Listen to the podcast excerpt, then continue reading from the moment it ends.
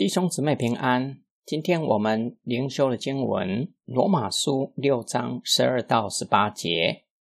所以不要容罪在你们必死的身上作王，使你们顺从肉体的私欲；也不要将你们的肢体献给罪，做不义的器具，倒要像从死里复活的人，将自己献给神。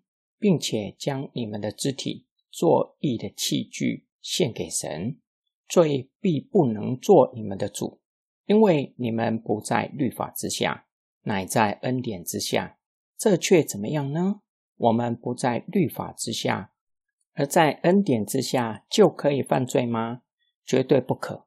难道你们不晓得，你们将自己献上做奴仆去顺从？顺从谁就是谁的奴仆，或做罪的奴仆以至于死，或做顺从的奴仆以致成义吗？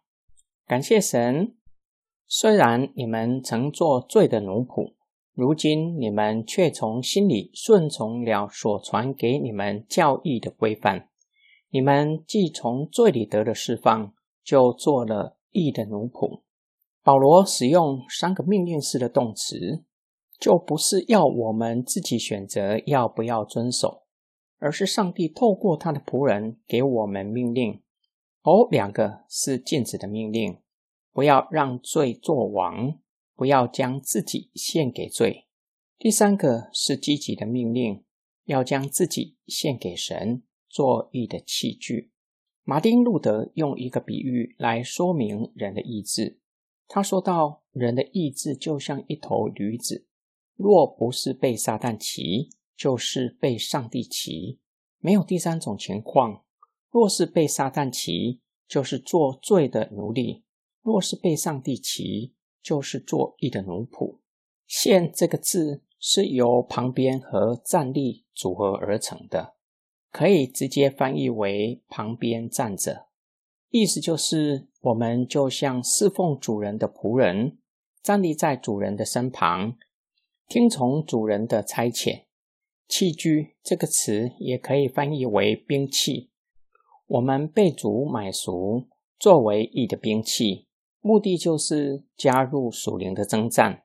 在罗马书十三章十二节，保罗成名主再来的日子近了，就当除去暗昧的行为，带上光明的兵器，指我们做义的器具，活出分别为圣的生活。参与在属灵征战，在上帝的带领底下过得胜的生活，同时可以将人的心夺回，引领人归向主。保罗又说到：“说我们不在律法之下，乃是在恩典之下，就可以犯罪吗？”这样的思维听起来好像很可笑，然而在基督徒的生活却是非常写实的描述：不在律法之下。有一些的基督徒将它误解为没有律法。保罗要说的并不是没有律法，而是不再持守律法的字句，所持守的是生命的律，是圣灵将律法刻在心板上，持守的是律法的精神，爱神爱人，更是不再靠自己的行为称义，乃是将自己献上作为义的兵器，顺服教义规范。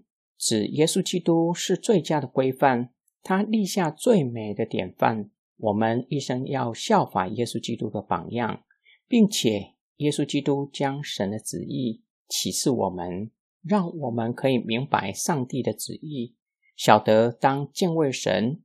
今天我们的默想跟祷告，我是如何成为基督徒的？我能够信主，岂不是身边的基督徒？他们美好的生活见证吸引我，让我羡慕，引领我归向主。我将自己献上，当做义的兵器，参与在抢救灵魂的行列的吗？过去我是罪的奴隶，如今被基督买赎，不再是罪的奴隶，而是义的奴仆。因此，我要将自己献上。这不是随着我个人的意愿，要或不要。这是给每一个基督徒的命令，是我有没有顺服，有没有照着上帝的命令去行？我们一起来祷告，爱我们的天父上帝，感谢你将我们从罪恶的捆绑拯救出来，让我们不再做罪的奴隶，使我们成为自由的人，可以自由的敬拜上帝，可以真正的发自内心顺服上帝你的旨意，做义的兵器，靠着主攻克撒旦的营垒，让我们参与在得胜的凯歌。我们的祷告是奉救主耶稣基督得胜的名祈求，阿门。